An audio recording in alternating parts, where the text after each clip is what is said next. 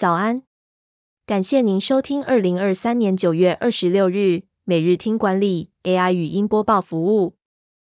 每天早上七点，用五分钟带您快速了解最受欢迎的商业新闻和职场话题。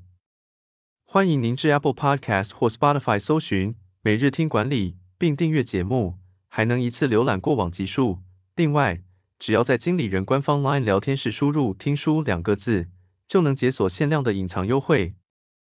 首则文章是：杨勇伟夺下亚运金牌，他如何靠九宫格法激励自己，走向世界第一？台湾柔道国手杨勇伟在杭州亚运中击败来自南韩的选手李夏琳，夺得本届首金，同时也是中华队史上夺得的第一百面金牌。杨勇伟接受经理人专访曾表示，他用九宫格法来激励自己，将目标设定清晰化，并列出子目标和关键行动，这让他更容易察觉自己的进展，并且专注于当下的表现。想展开九宫格，杨勇伟建议从自己的身上找答案，例如一直在做的工作、有热忱的事情等。举例来说，杨勇伟的中间一格是最终目标，也就是金牌。另外八格是想法、技术、体格力量、心理、人际关系、运气和自信心，从这八格往外延伸，并且进一步找出关键行动。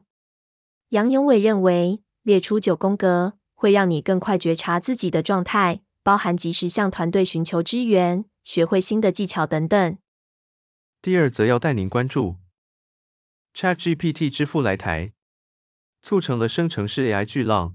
八岁就会写程式的奥特曼有什么来头？OpenAI 创办人山姆·奥特曼来台出席论坛，掀起一股旋风。奥特曼成立 OpenAI，打造出 ChatGPT，实际的带动并加速了生成式 AI 的普及，更是一连串 AI 浪潮不可或缺的推手之一。奥特曼八岁时就已经学会如何撰写程式，跟自己拆解麦金塔电脑。他曾创立移动应用程式 Looped。但未获成功，后来创立风险基金 Hydrazine Capital，并担任 YC 总裁。二零一五年，奥特曼和马斯克等人一起创办了 OpenAI，目标是确保人工智慧不会消灭人类。二零一八年，马斯克宣布退出 OpenAI，奥特曼则于二零一九年三月辞去 YC 总裁职务，专注于 OpenAI 的工作。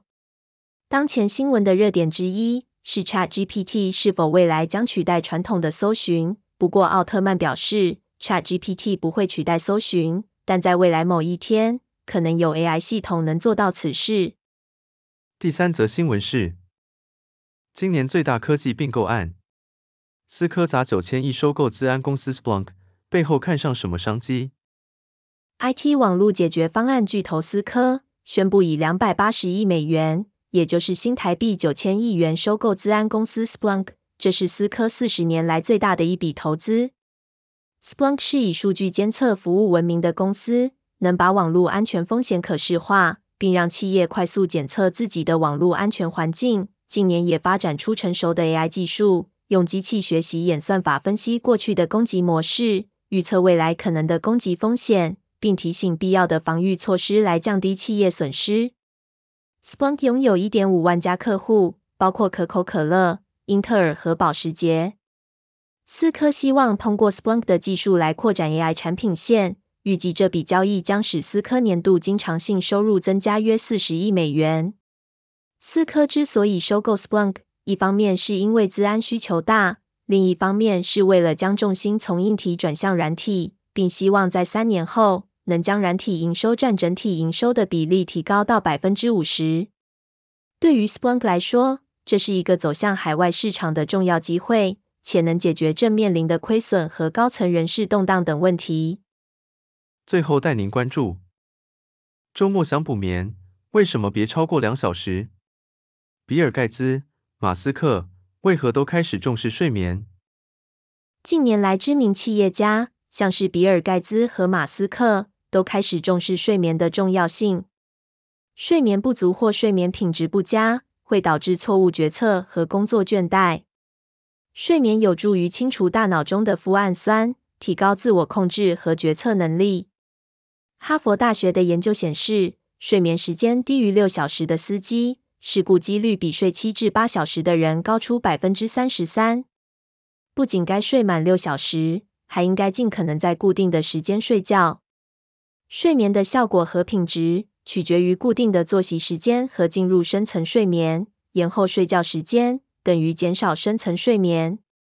另外，如果要补眠，补眠时要避免打乱生理时钟。平日和假日的睡觉时间差距不该超过两小时。平日和假日的睡眠时间长度相差太多，会打乱生理时钟。除了影响星期一的上班心情以外，心血管疾病与肥胖的风险也更高。感谢您收听，我们将持续改善 AI 的语音播报服务，也推荐您订阅经理人电子报，我们会将每日 AI 播报的文章寄送到您的信箱。再次感谢您，祝您有个美好的一天。